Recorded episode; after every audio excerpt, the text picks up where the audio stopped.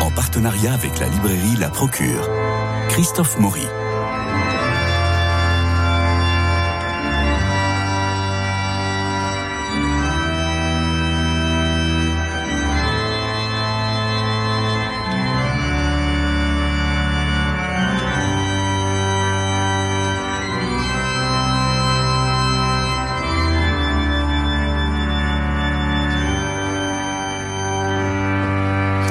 En partenariat avec la Procure, donc forcément avec Jean-François Roth dans notre studio. Dans son essai Les bons chrétiens publié chez Salvatore, Jean de Saint-Chéron rappelait que la sainteté était de toute évidence la vocation universelle de l'homme.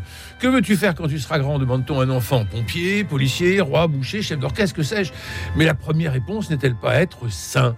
C'est en effet la finalité de toute vie, celle d'être saint pour répondre à notre vocation de nous unir sans cesse au Christ qui nous appelle. Bonjour Jean de Saint-Chéron, que voulez-vous faire plus tard? Bonjour Christophe. Bah, écoutez, euh, saint évidemment. Vous venez, vous venez de donner la réponse. C'est c'est, je, sens que je vais rien avoir à dire pendant la demi-heure qui vient si vous faites les questions et les réponses. Mais non, vous allez voir, pour exprimer cette détermination de l'enfance, vous publiez chez Grasset Éloge d'une guerrière. De quelle guerrière s'agit-il? Jeanne d'Arc? Non, Thérèse de Lisieux. Nous célébrons cette année les 150 ans de sa naissance. Lisieux est en fête avec son vacherin de béton qui est sa basilique, le deuxième lieu de pèlerinage en France après Lourdes. 33e docteur de l'Église, Thérèse de l'Enfant Jésus sa, et de la Sainte Face n'en finit pas de faire couler de l'encre. Qu'est-ce qui vous a motivé Jean de Saint-Chéron d'écrire sur elle euh, ben, Plusieurs choses. La, première, c'est que je l'aime bien. La deuxième, c'est que je trouve qu'elle est méconnue euh, et souvent mal aimée aussi par ceux qui la connaissent.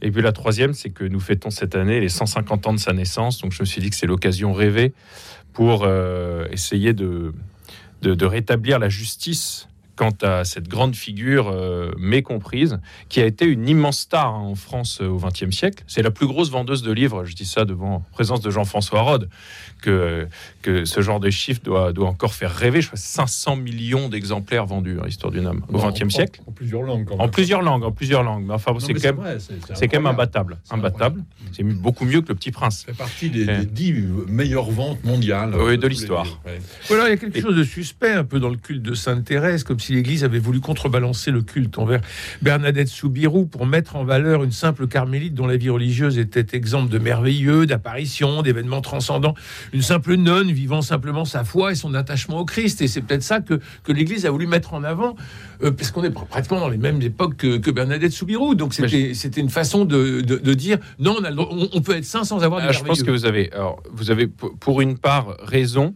Euh, néanmoins, que je disais, c'est au, au, début du XXe siècle, c'est vraiment une star. Euh, et euh, c'est quand même le caractère extraordinaire de sa vie qui marque au début. Hein. Elle, est, elle, est, certes, c'est une, une, simple carmélite, on, peut, on, pourrait dire, qui est morte à 24 ans en son Carmel.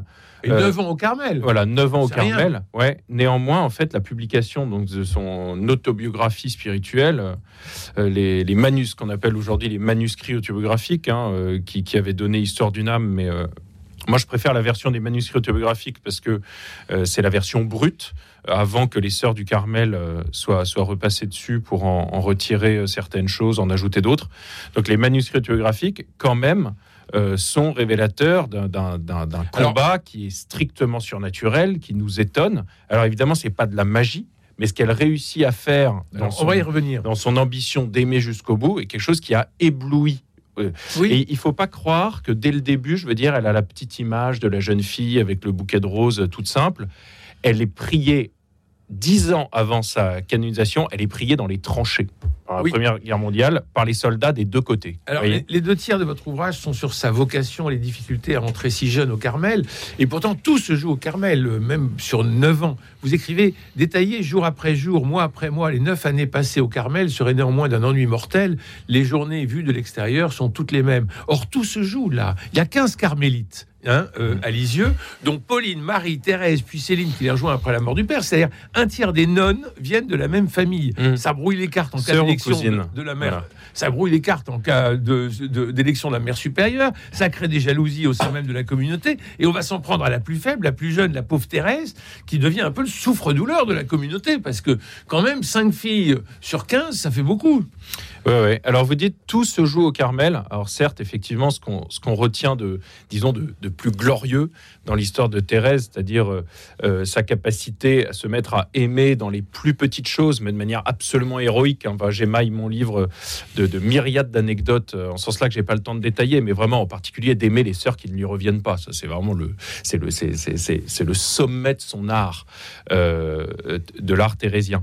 Mais, mais vous dites tout ce joue-là. Moi, je pense que tout se joue dans deux choses euh, qui, qui déjà sont bien identifiées avant son entrée au Carmel. Euh, Il y a cette toute petite phrase de rien du tout qu'elle prononce à la petite enfance, qui est ⁇ Je choisis tout euh, dont elle dira elle-même des années plus tard, je crois que euh, là est le résumé de toute ma vie. Parce qu'en fait, c'est une insatisfaite énorme. Thérèse, c'est une fille qui a, qui a un désir. Il faut raconter l'anecdote. D'accord, je vais, je vais la raconter. C'est une fille, en tout cas, qui a un désir d'amour, euh, de bonheur absolu, sans nuage, qui la prend dès la petite enfance et elle voit que la, la Terre, cette pauvre planète Terre, est perpétuellement décevante. C'est-à-dire qu'il y a, certes, il y a des petites joies, mais en permanence, on tombe sur des méchants, il se met à pleuvoir, on a faim, on souffre, on tombe malade. Et elle dit, mais pourquoi est-ce que je me sens faite pour un bonheur absolu et sans nuage Je ne le trouve pas ici-bas. Donc ça, ça sera le grand combat de sa vie. Et, et- et la deuxième chose, c'est la conversion de Noël 86. Mais avant ça, je vais raconter l'anecdote, si vous voulez, Oui, mais qui Noël a été 80 demandée par Jean-François Rode. Euh, juste Peut-être avant. que tous les auditeurs ne la connaissent pas. Juste avant, No- Noël 86, vous écrivez Cette nuit-là engendrera une guerrière en armure. Euh, Qu'est-ce qui s'est passé et comment ça? Alors, donc je vais raconter en deux mots l'anecdote demandée par Jean-François Rode, et comme ça, ça sera, ça sort. Et vous relirez avec Il ne faut pas supposer que tous ceux qui Oui, nous écoutent absolument. connaissent bien. Vous avez raison, vous avez raison. Et ensuite, je, je, je résumerai de rapidement Noël celle de Noël 86 86, qui est essentielle, effectivement. Pour moi, c'est les deux événements, vous voyez, c'est antérieur au Carmel, et ça dit beaucoup, beaucoup de choses. Même s'il y a aussi la mort de Zélie qui... Bon, bref, c'est On va, on va revenir sur Zélie. Alors, euh, c'est c'est bien de raisonner un peu en historien, de voir que le, le déroulement du temps a un sens et permet de, de révéler la profondeur des êtres. Alors, d'abord, euh, euh, je- le jeu choisit tout. Qu'est-ce qui se passe? Simplement, euh, Thérèse est en train de jouer euh, avec, euh, avec Céline euh, dans leur chambre de petite fille et euh, on leur apporte une petite corbeille euh, dans laquelle il y a des, en particulier des morceaux de tissu et des rubans euh, qui, euh, sont, euh, qui permettent à la fois de se déguiser et puis d'habiller leur poupée. Et euh, elles sont sommées de, choisir quelque chose dans cette corbeille. Alors elle, Céline, euh, très tranquillement, euh, prend un petit ruban, je sais pas moi, en, tissu, en tissu vert ou en satin, je, ne sais pas, ce n'est pas dit, mais en tout cas, elle se satisfait d'une chose qui lui plaît et qu'elle prend. Puis Thérèse, elle, elle reste interdite quelques secondes devant la corbeille. Puis finalement, sans autre forme de procès, elle se saisit de toute la corbeille, elle la lève, elle s'en va en disant Je choisis tout. En gros, on pourrait dire celle-là, elle n'arrive pas à choisir. Devant une carte de restaurant, c'est l'enfer. Elle commande, elle commande tout ce qu'il y a à la carte. Des années plus tard, elle dira qu'il faut voir là le résumé de toute sa vie. Pourquoi? Parce que non seulement euh, elle n'accepte pas de s'en tenir euh, euh, aux restrictions que notre, la vie terrestre nous impose. C'est-à-dire on est limité par le temps et l'espace. et en permanence, il faut choisir euh, entre diverses choses. Et ça, on verra que la manifestation suprême de ça, c'est dans le texte célèbre de sa vocation, où elle dit que finalement, elle a envie d'être prêtre, d'être guerrier, d'être mère de famille, d'être épouse, euh, d'être diacre, euh, d'être militaire, zouave pontificale, tout ce qu'on veut, martyr et docteur de l'Église. Et, et en fait, elle dit que finalement, elle révèle que dans ce jeu choisi tout était contenu en germe le fait qu'elle allait véritablement, c'est pas juste une formule, se mettre en quête de la vocation, du lieu où effectivement elle pourrait tout avoir, combler son désir illimité. Et elle dit, en bonne théologienne, hein, parce que c'est un génie théologique, elle dit, si Jésus a mis un tel désir énorme dans, dans mon cœur, euh, c'est pas pour me faire une mauvaise surprise, euh, c'est pas pour que je sois déçu au bout du compte, c'est pour que je puisse, enfin pour que ce désir puisse trouver un accomplissement. Et elle va trouver que l'accomplissement de ce désir, qui ramasse tout, c'est l'amour. Et c'est l'acceptation en particulier de la souffrance qui euh, en ce monde, hélas, va avec tout amour parce que l'amour est blessé. Alors moi, à titre personnel, j'ai été euh, sidéré par le couple Martin, Louis et Zélie, euh, qui a été le premier couple canonisé de l'histoire. Vous le précisez dans votre livre, Jean de Saint-Chéron, et là, une guerrière paru chez Grasset. Sur les neuf enfants, ne resteront que cinq filles qui vont devenir cinq religieuses, pas une pour reprendre la vocation d'époux ou d'épouse. On peut pas dire qu'ils aient créé des vocations ou qu'ils fussent les modèles de vie pour leurs filles. Alors justement, sur, sur, sur Zélie, vous avez un livre à nous proposer. euh, Oui, oui, ça, ça vaut le coup de, de signaler euh, une biographie de Zélie Martin par Christelle Claude de Boissieu. Ça s'appelle donc Zélie Martin, une femme moderne, c'est chez Salvatore. Euh, le grand intérêt de ce livre, c'est que elle s'appuie, euh, l'auteur s'appuie sur les lettres de euh, Zélie. Et donc les textes mêmes. Et donc on, sort complètement des images d'Épinal là pour le coup euh, d'une grenouille de bénitier d'une femme soumise à son mari d'une femme qui ne pense qu'à sa progéniture. Non on elle est elle est dentelière elle a monté une petite entreprise elle a et donc elle écrit tous les dimanches hein, et on, a ces, ces, ces textes là et donc le portrait qui est fait de Zélie Martin un peu comme euh, on le fait aussi pour vous le faites pour Thérèse on, on- on fait éclater euh, l'image d'Épinal. Euh, et donc, euh, voilà, je, je signale que ce livre est, est- est tout à fait intéressant. hein. Bon. Ça s'appelle Zélie Martin, une femme moderne. C'est de Christelle Claude de Boissieu. Bon, elle- on, on va pas remettre, on va pas remettre en cause les décisions, de, les décisions de l'Église, mais enfin quand même cette canonisation du couple Martin, euh, moi ça m'a, comme, ça m'a un peu sidéré parce qu'on peut pas dire que ce fut un, un couple, euh, euh, enfin c'est un couple modèle sans doute, mais enfin euh, euh, cinq filles, cinq nonnes, euh, Ben, ça, c'est terrible, non? ça, je crois, je crois qu'ils ont réussi à engendrer aussi des filles très libres. Et ça, Thérèse le raconte quand même extraordinairement. C'est qu'elle, alors, elle, elle, elle, elle se bat contre les déterminismes, Thérèse, toute sa vie. Justement, c'est pas du tout la petite fille soumise qui fait ce qu'on veut. Par exemple, son entrée au Carmel, on pourrait dire, c'est sa famille qui l'y pousse. Tout le monde résiste. C'est-à-dire que ses sœurs carmélites elles-mêmes disent Quoi, mais t'as 14 ans, Thérèse, écoute, euh, va, va passer ton bac, ma petite. Et on en reparlera dans quelques années. Elle, elle- elle lutte contre sa famille, elle lutte contre le- la hiérarchie ecclésiastique, contre le supérieur du Carmel, contre l'évêque de Bayeux. Tout le monde est contre. Et finalement, elle veut aller au bout de ce qu'elle veut, de ce qui lui semble Alors, bon. Elle est très volontaire. Donc ça, elle n'est pas, sûr. elle est pas mise sur des rails. Je vais, je vais revenir une seconde et Oui. pour le, euh, alors, sur le couple Martin, je me permets d'ajouter un truc, c'est que ils sont aussi capables de reconnaître quand ils vont, quand ils sont un peu dans des délires mystiques. Par exemple, après leur, euh, leur mariage, ils décident de pas coucher ensemble. Mhm. Euh, leur directeur spirituel très vite leur dit les, les cocos, vous n'avez pas bien compris ce que c'était le, le mariage. Finalement, ils auront suffisamment d'enfants pour que pour prouver qu'ils ont tenu compte des conseils de l'Église euh, en, en la matière. Pour ce qui est de Thérèse, je vais revenir donc à l'histoire de, de Noël 86, qui est ce, Oui. ce pivot, on pourrait dire la nuit de sa conversion, qui fait d'elle vraiment la guerrière dont j'essaye de dresser le, portrait.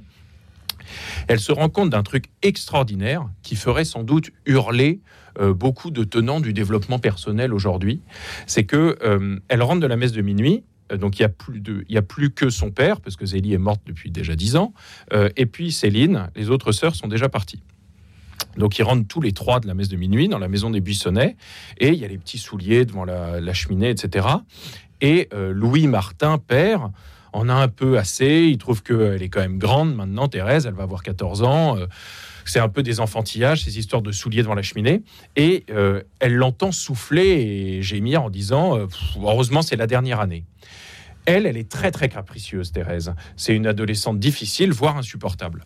Et euh, là, elle s'apprête à faire une scène, à éclater en sanglots, à dire j'en ai marre de vous, à tout déchirer. Elle monte l'escalier en montant, les larmes lui montent aux yeux, aux yeux, et elle a une conversion au milieu de l'escalier. Elle se dit mais en fait pourquoi est-ce que je laisse éclater euh, cette colère, euh, euh, cette incapacité à maîtriser mes émotions? Finalement papa il est gentil, il est vieux, il est fatigué. Je vais être sympa avec lui, tout simplement. C'est ça sa conversion. Elle ravale ses larmes. Elle prend son plus beau sourire, elle redescend les marches, elle embrasse son père et elle ouvre ses cadeaux. Et elle dit que l'immense leçon qui, a- qui lui a été permise cette nuit-là, qu'elle attribue vraiment au ciel, hein, c'est un miracle, la modification de sa personnalité, c'est qu'elle a appris à s'oublier. Et elle dit qu'elle découvre le besoin même de s'oublier. Et, ce qui lui fera dire cette phrase, dont je disais, dont pourront- pourrait s'étrangler beaucoup de tenants aujourd'hui de, de l'auto-analyse comme lieu de développement de soi, elle dit, je découvris qu'on ne peut faire strictement aucun bien lorsqu'on se cherche soi-même. Et en fait, c'est en s'arrachant à elle-même et en voyant ce qui ferait plaisir, non pas à elle, mais à son père, qu'elle entame sa vie de sainteté. Oui, mais enfin, bien des enfants obéissent à leur maman, heureusement. Et, et vous écrivez cet empire sur soi-même en vue de faire le bien, ici faire plaisir à sa mère et au fond obéir à la volonté du bon Dieu. C'est exactement ce que la philosophie chrétienne et les théologiens Augustin ou Thomas d'Aquin appellent la liberté. C'est un peu énorme, non? Parce que on, on- on a tous, on a, on a tous le souvenir d'avoir fait plaisir à sa maman en obéissant à sa maman. Euh, et, et- et pour autant, euh, on Alors- on n'est pas dans le sillage ni d'Augustin ni de Thomas d'Aquin. Alors, euh, pe- peut-être que vous vous sous-estimez déjà, Christophe. Euh, et, et par ailleurs, euh, il faut savoir que c'est pas une personnalité comme une autre. Comme je dis, c'est pas juste une petite fille capricieuse. C'est une fille qui, qui littéralement a, euh, je sais pas, ce qu'on appellerait peut-être, enfin, je suis pas euh, psychanalyste, mais une, une faille narcissique profonde. C'est-à-dire que c'est des crises, quand, quand même quand sa mère décrit les crises de larmes Oui, De comme Thérèse. petite fille. non, non, c'est c'est des choses où littéralement elle se met dans, dans des, des états de furie que, que Zélie n'a jamais vu chez aucune de ses autres filles. Oui, moi j'ai eu la même à la maison. C'est avec des trucs absolument impossibles Est-ce que vous n'en calmer. faites pas justement un peu trop, Jean de Saint-Chéron, lorsque vous écrivez Je vous cite une combattante coriace de 9 ans et demi, chez qui Belzébuth reconnaît l'étoffe des David, des Samuel, des saints innocents, Hum. et sur le point de se lever contre l'armée des ombres. Alors déjà, là, C'est quand même énorme. mais oui, mais c'est vous- magnifiquement écrit, si- ça je vous si- le dis. Mais si, mais si c'est vous, énorme. si vous voulez, c'est énorme, mais je pense pas, parce qu'en fait, ce qui me permet d'écrire des phrases que vous pourriez euh, qualifier d'aussi énormes, euh, c'est euh, 9 ans et les- les- demi. c'est les conséquences que sa vie ont eues euh, sur la face de l'Église et la face du monde. En fait, euh, ou alors c'est un coup de bol, et puis c'était Thérèse Martin, et puis voilà, ça aurait pu être une autre, ou alors on va fouiller dans sa vie et on met le doigt sur ce qu'il y a de suffisamment extraordinaire chez elle pour justifier le fait qu'elle soit canonisée et qu'on en fasse un docteur de l'Église. Alors justement, euh, voilà Pauline, sa sœur, qui euh, fut presque sa mère, qui est devenue mère Agnès au Carmel et qui est élue supérieure. Pauline qui demande à sa cadette d'écrire sa foi, ce sera le journal d'une âme. Euh, L'histoire d'une âme. L'histoire d'une âme. Euh, Jean-François. Bien des chrétiens ne comprennent pas le et le livre euh, tombe des mains, expression mièvre, enfantine, une poésie simpliste. Et pourtant, Thérèse y exprime une vraie théologie, un chemin de sainteté. On parlait tout à l'heure de que feras-tu quand tu seras grand? Euh, Un vrai chemin de sainteté. J'aimerais revenir à Jean de Saint-Chéron sur quatre points que vous mettez en valeur la confiance, la prêtrise, la lutte pour les missions et la force de la prière. On le voit avec Pranzini et plus tard avec la sœur qui l'incommode. Revenons sur la confiance. C'est très important dans, euh, dans les écrits de Sainte Thérèse. Très très important.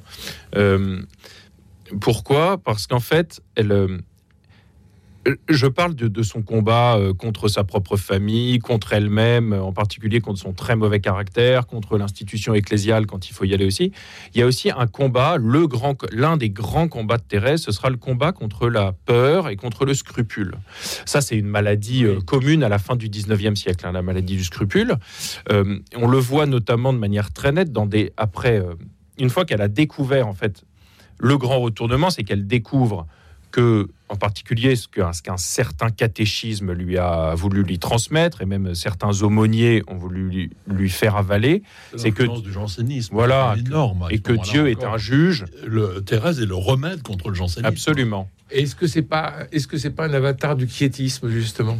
Alors, on passe qu'on parlait de Madame Guillon la, Ah oui. la- la fois dernière.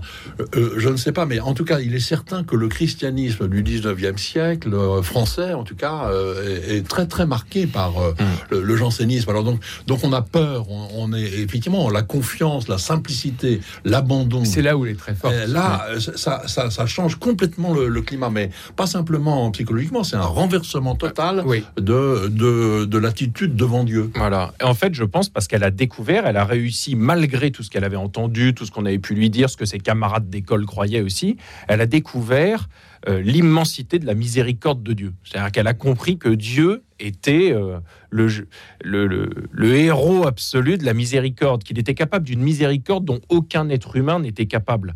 Euh, elle scrute en particulier les, les évangiles ju- jusqu'à celui du bon larron, et elle voit qu'en fait, le bon Dieu, comme elle dit, nous aime, il nous lâchera jamais, et donc il- s'il y a bien une personne dont il faut pas avoir peur, c'est lui. Absolument. Et, et- et en gros, elle écrit en particulier à une de ses cousines. C'est pour ça que je me permets de donner cette anecdote. Mais une de ses cousines a mauvaise conscience parce qu'elle a vu des nus à l'exposition Oui. universelle. Elle ose plus aller communier à la messe.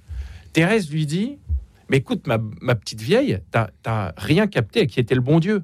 Et, c'est là que, et c'est de, cette lettre que, que vient cette phrase si géniale. C'est la confiance et rien que la confiance qui doit nous conduire à l'amour, qui est devenue une phrase célèbre de Thérèse qu'on voit reproduite sur des images. Et autant tous les scrupules. Mais c'est très concret, c'est très concret dans la vie de tous les jours. Alors, dans les cinq sœurs, euh, dans les cinq nonnes, il y a aussi Léonie Martin. Alors, j'ai apporté aussi un livre récent pour, euh, de Olivier Ruffray. Olivier Ruffray, il est le recteur de la basilique de Lisieux. Il Oui. a fait Léonie Martin à Force d'Espérance, toujours c'est Salvatore. Alors, ce qui est intéressant avec Léonie, c'est que Léonie, on l'appelait toujours la pauvre Léonie. C'était celle justement des, des sœurs qui étaient la moins douée, échec scolaire, mauvais caractère.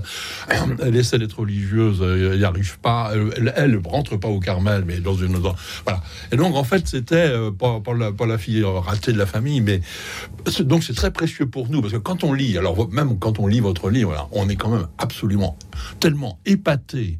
Euh, par Thérèse, par sa radicalité, euh, euh, que quelquefois on se dit bon, elle n'est pas tout à fait du même bois que nous. Alors donc pour nous, hein, une Léonie Martin, c'est peut-être un petit peu plus, un peu plus accessible, et elle aussi va découvrir justement la confiance, l'abandon, à partir en fait d'une situation qui n'était pas justement une situation idéale, loin de là. Donc c'est intéressant que Olivier Ruffray ait, ait consacré donc un petit livre à Léonie Martin. Euh, sous le titre À Fort d'Espérance, donc chez Salvatore. Bon, donc donc c'est à lire parce qu'il faut aussi comprendre les autres sœurs. hein. Euh, il faut aussi comprendre Mère Agnès. C'est très compliqué. C'est sa petite sœur, c'est un peu sa fille. Et puis euh, elle lui demande d'accoucher de, de l'histoire d'une âme. Et cette histoire d'une âme, comme vous le disiez tout à l'heure, va être un best-seller en, Mm. en- en librairie.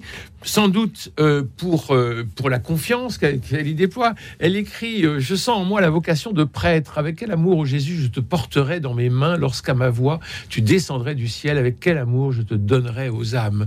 Voilà euh, quelques lignes d'un docteur de l'Église que l'Église pourrait bien écouter à propos des femmes qui pourraient devenir prêtres. Enfin, ça, c'est Sainte Thérèse l'Enfant Jésus. Il y a aussi la force de la prière, ça, il faut en parler, parce qu'on a eu, quand elle était petite, cette histoire de Pranzini, euh, ce condamné à mort qu'elle va. euh, Bah, vous voyez, par exemple, Christophe, euh, je me permets de rebondir sur votre provocation tout à l'heure, quand vous me disiez, mais Jean de Sacheron, est-ce que vous en faites pas un peu trop à en faire une superstar, alors qu'au fond, on est tous capables de vouloir faire du bien aux autres, etc. Par exemple, ce Pranzini, on est tous capables de voir dans le journal l'histoire affreuse d'un criminel. En plus, c'est épouvantable. hein. Là, je la raconte par le menu euh, dans un chapitre, parce que c'est souvent méconnu. On, a, on dit un condamné à mort, mais ce qu'il avait fait, c'est gratiné. Les lecteurs le verront. Et, et, et le, c'est un séducteur en roue Ouais, il, euh, il assassine froidement jusqu'à une fillette, etc. Bon, bref. il. Et, hum. et, et- et elle, elle est prise d'une compassion extrême. Vous voyez, le discours commun, c'est de dire bon, bah, pour celui-là, moi, je suis pas forcément pour la peine de mort, mais pour un monstre pareil, peut-être qu'il n'y a pas d'autre solution. Elle, elle est prise d'une compassion énorme pour l'assassin. Ce qu'elle dit, c'est pas possible que ce type euh, persévère dans le mal, euh, euh, persévère dans, dans l'incapacité à, demand- à demander pardon, Et qu'il n'y ait pas un s'enferme sur lui-même. Voilà. Et elle prie de toutes ses forces, littéralement, pour quelqu'un non seulement qu'elle connaît pas, mais qui est ignoble, qui a fait des choses ignobles. Et elle voit sur l'échafaud, effectivement, à la dernière seconde, elle lit le lendemain dans le journal, euh, dans le journal qui traîne euh, sur le, le guéridon de son père, que Pranzini s'est saisi du crucifix de l'aumônier, lui qui avait refusé de se confesser, refusé de parler à un prêtre, etc., à la dernière seconde, et a embrassé les plaies du Christ. Et elle y voit évidemment une, for- une- une confirmation éclatante de sa vocation à rentrer au Carmel, tout simplement. Parce que qu'est-ce qu'on fait au Carmel? On prie pour les pécheurs. Oui. Et, Et, et- mais là, justement, même ça, euh, euh, il ne s'est pas confessé. Non. Hein, il n'a pas exprimé Non. son re- de regret.